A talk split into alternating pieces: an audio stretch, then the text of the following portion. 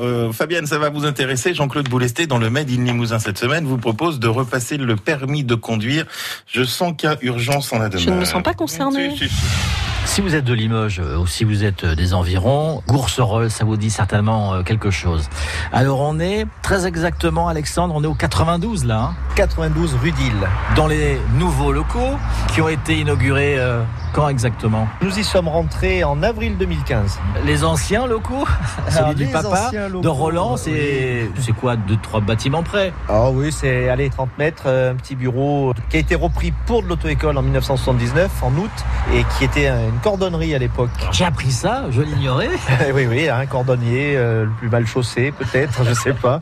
Mais Alors euh, votre père Roland, lui, il a repris donc cette affaire. Il s'est installé après le cordonnier, donc c'était en août 1979. Oui. C'est là où euh, tout a commencé. Comment il est venu votre papa à l'auto-école? Parce que c'était un, un passionné comme vous d'automobile d'ailleurs. Oui, grand passionné d'automobile. Il était au départ euh, tourneur-fraiseur euh, dans une boîte pareille de Limoges, Rousseau. Hum? Après, il a fait de la compétition automobile. Il a passé son diplôme pour être formateur à Montlhéry. Et il a travaillé deux ou trois ans dans une entreprise à Limoges, euh, ancienne école de conduite, auto-école de l'âge à l'époque.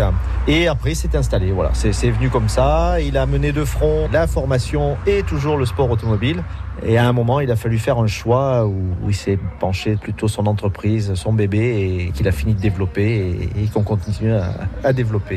et, Voilà. et comme vous dites, il a fallu qu'il fasse un choix parce qu'il avait un très bon niveau hein, dans la course automobile. Ah oui, c'est vrai. euh, Il courait euh, avec quelle voiture? Bah, au tout début, les rallyes de terre avec une 4L, tout à fait basique, qui prenait la route avec ma grand-mère et mon grand-père. Bon voilà.